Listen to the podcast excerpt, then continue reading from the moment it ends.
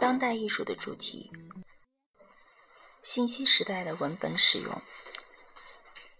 自从约翰内斯·古腾堡五百年前发明了活版印刷之后，使高效的书刊印刷成为现实，西方社会的信息传输一直被书面语言所统治。排版文字的标准化外观高度强调阅读文字的清晰透明性，并不太重视文字的视觉特性。印刷字体的设计者对语言的外观固然极为注意，但是读者在阅读报纸、小说这类印刷格式中的文本时，则倾向于忽略诸如字体字形这些方面，而是把注意力主要放在信息的语义意义上。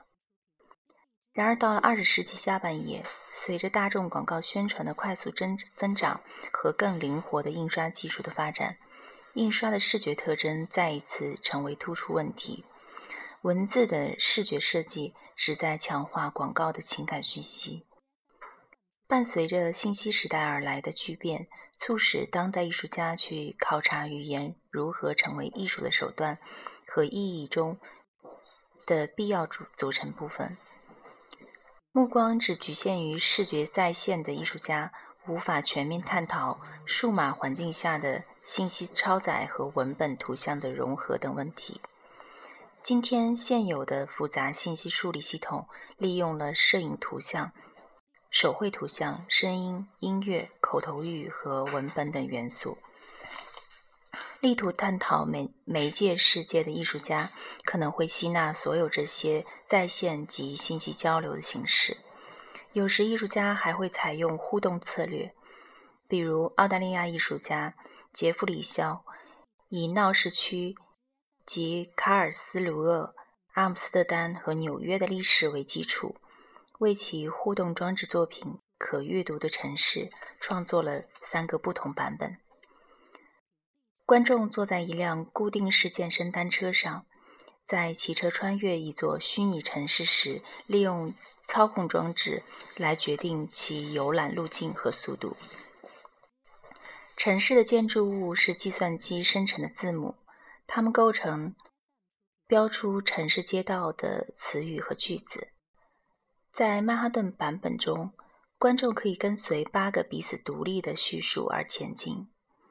这些叙述包括游客、骗子。大使和出租车司机等八个讲述的虚构式对白，是由肖的合作伙伴德克·格罗内维尔德创作的。每个文本都以不同的颜色出现，所以骑车人能很方便地选择某个故事情节，并跟随它在街道间穿梭。自1990年以来。艺术家们一直在利用数码环境的互动性和互联性。互动式数码环境赋予了观众可以随时选择点击并继续下一动作的力量。因特网的使用将位于不同地理区域的大批人群之间的交流连接起来。这种可能性在当代世界经历了急剧增长，而连接模式则则包括聊天群、电子邮件群、公告板。多用户虚拟空间游戏、邮件群组、公告游戏及以及如我的空间这类社交网站。谈到互联性，查尔斯·伯恩斯坦解释道：“互联性为合作、连接和交流工作以及同步事件或快速反应装置的可能开辟了道路。互联性把屏幕变成小型舞台。”通过这种方式，将剧院的特点同文字和图形艺术相结合。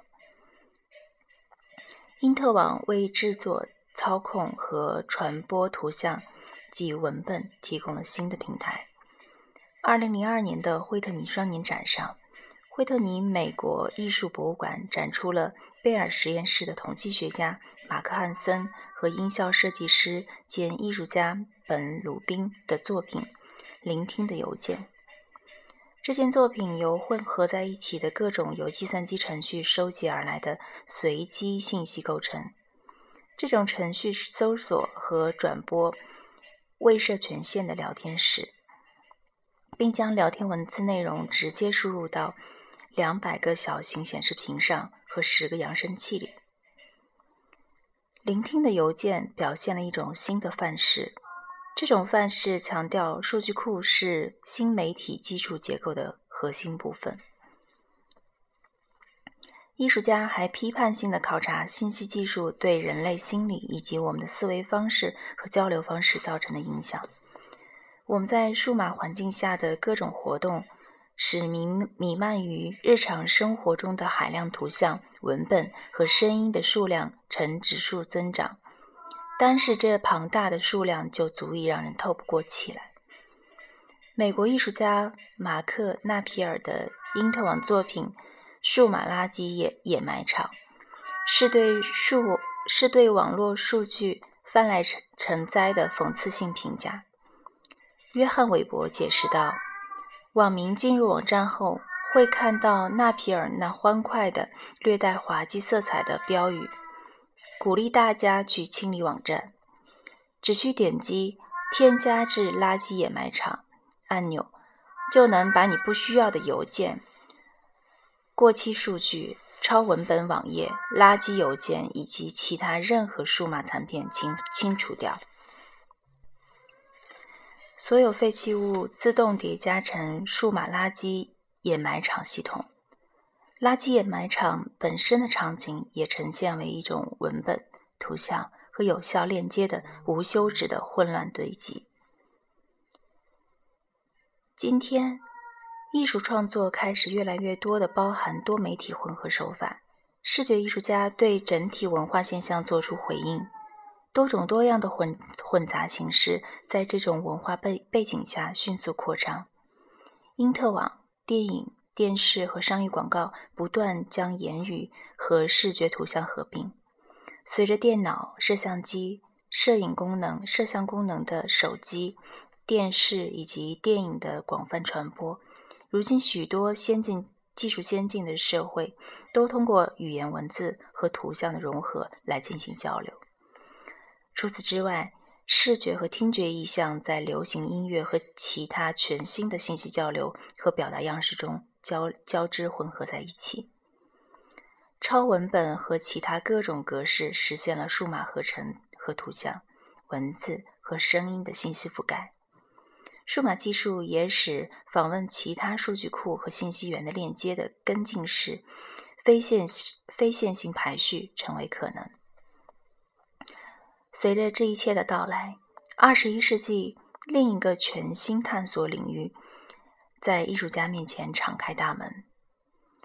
每个在计算机上登录的人都身兼读者、观众和听众数个角色，在浏览屏幕时。按照自己选择的路径和节奏，亲自操控眼前的信息流。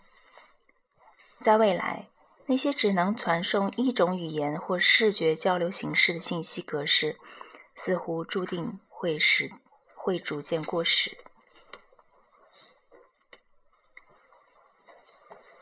艺术家档案：尼娜·卡查杜里安，在一件题为《月球上的迟疑》。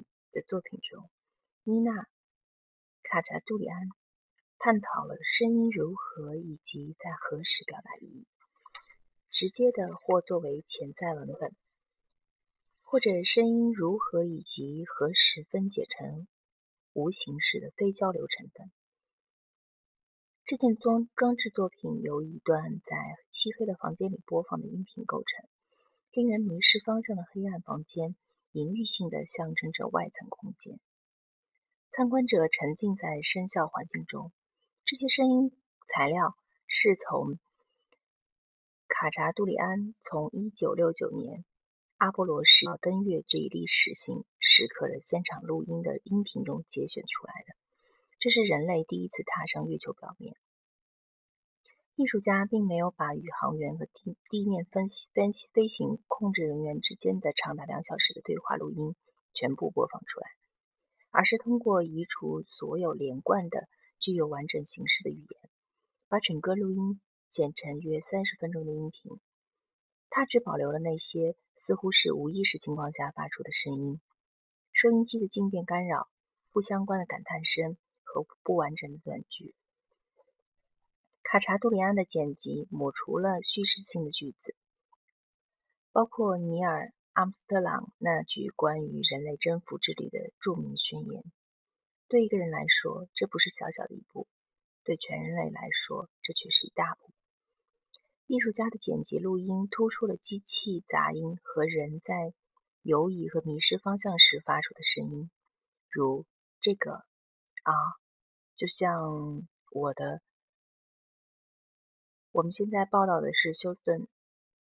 嗯，这个令人惊讶的是，卡查杜里安对这一震撼事件的支离破碎的报道，似乎比陈述句的表达内容更引起共鸣。这种含混不清的呢喃絮语，使人联想到宇航员与自己星球之间那难以想象的无边距离。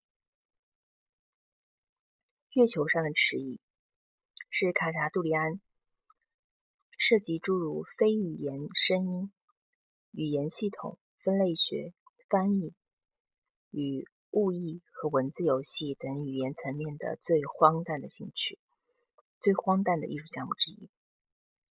尽管我们在档案部分主要聚焦于卡查杜里安对语言的兴趣，但其形形色色的艺术方案也讨论了其他主题，如场所、时间和身份，包括动物身份的问题。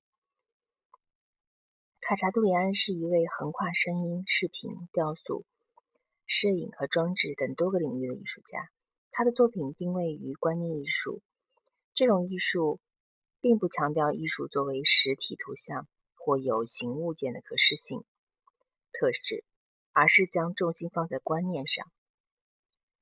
卡查杜里安关注的是语言的运作方式，他热衷于研究有声语言或数字之类的交际系统，以及将各种元素结合成更大的意义单位的系统规则，如语法或数数算术逻辑。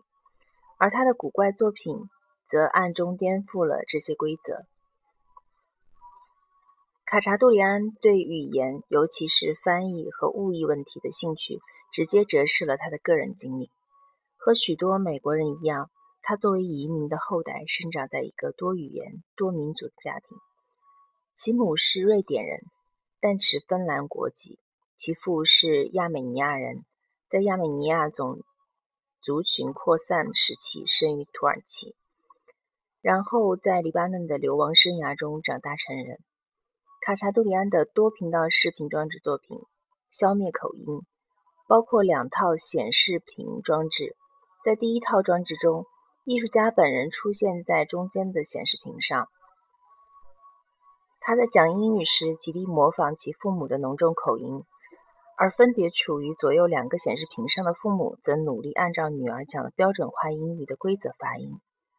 另外一套显示屏装置的与第一套背对背摆放，屏幕上三位家庭成员在一位专业发声教练的指导下，痛苦而吃力地试图模仿彼此那具有细微差别的发音和独特的语法用法。卡查杜里安在一次访谈中，将口音问题同身份的遗传层面。和后天习得层面联系起来，他解释道：“口音是个奇怪的东东西，在我看来，它仿佛一直是身体的一部分。然而，同时它又是文化这个无形事物的一部分。它以一种奇特的方式介于身体和文化之间。按照评论家格雷戈里·沃克的说法，不言而喻的问题渗透在作品中。这些问题有少数族裔、历史变迁。”个性化及其局限性，以及语言对于身份的重要性。卡查杜里安还在《会说话的玉米花》中探索了翻译的概念。这件作品中，他给一个临时摊上的爆米花机配置了麦克风，机器发出的爆裂声可能含有语言意义。爆米花机和一台装有定制软件的笔记本电脑相连，这种软件能对爆米玉米爆裂的敲击节奏进行区分，然后把爆炸声转译成摩尔斯电码中的点和画，生成的摩尔斯码序列，进而又译成英语音节。同时，电脑合成的声音将英语大声朗读起来，朗读出来。艺术家把爆米花按照他们说出的音节分批放在密封盒中加以展示，并在盒子上贴上英语音节的标签。绝大多数音节都是不知所云的内容，不过偶尔也会有一连串字母组成可以识别的词语。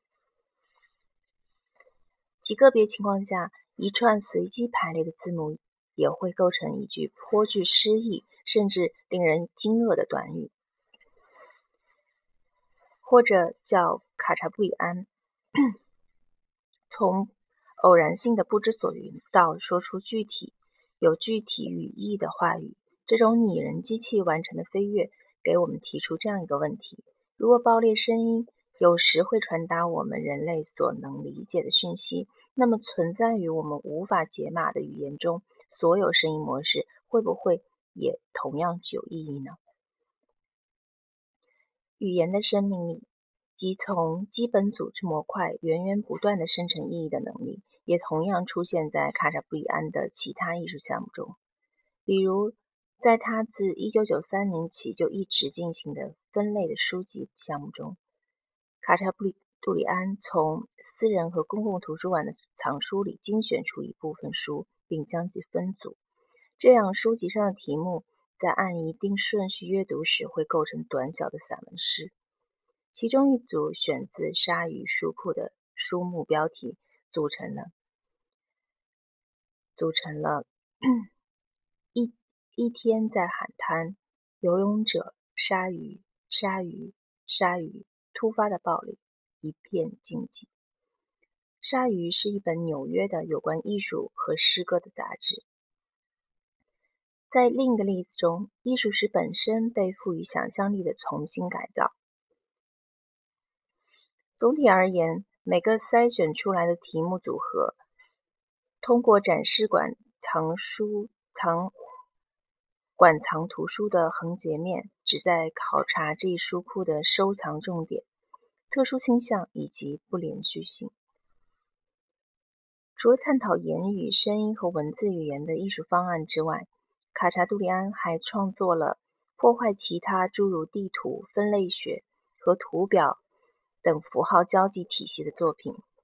比如，他把一张道路交通图拆成若干部分，剪掉了那些不代表任何实际道路或高速公路的区域，然后将纯粹的道路交通网交错缠绕成一个雕塑形状。比如，将奥地利通行的公路网。塑成新的形状。卡查杜里安还在其他作品中设计了家族图谱，绘制了建立在古怪逻辑上荒诞不经的家庭树形图。其中一张树形图中，几对飞机父母同他们遐想的后代连在一起；另一张图则展示了岩石家族的世代成员。超市系谱图中，家庭树颇具。颇有半开玩笑的戏谑意味。他将食品包装上的肖像之间的复杂关系制成图表。阳光少女葡萄干上的少女和圣保罗女孩牌啤酒上的女孩是姐妹，而后者是塞缪尔亚的亚当斯，而后者和塞穆尔亚当斯结合。他们生下了布朗尼牌纸巾中的猛男。布朗布朗尼成为。清洁先生的情人，他们又为家宝婴儿食品中的婴儿的父母，等等。卡莱杜里安运用了平易近人的简单技术手段和粗陋的、容易被忽视的物料，这使他颇像一位天资聪颖而有些疯癫的外行哲学家，终日沉浸在自己荒诞不经的符号学和离奇古怪的分类学研究中。卡查杜里安图表中的奇怪逻辑，假使我们去思考。这样一个问题，即所有用人类设计的结构框架来给宇宙排序归类的企图，是多么的狂妄自大，而且充满局限性。妮娜·卡查杜里安，一九六八年生于加利福尼亚。她童年的部分时光是在芬兰群岛的一个小岛上度过的。她在加州大学圣地圣地亚哥分校获得艺术硕士学位。艺术家本人目前生活在纽约的布鲁克林。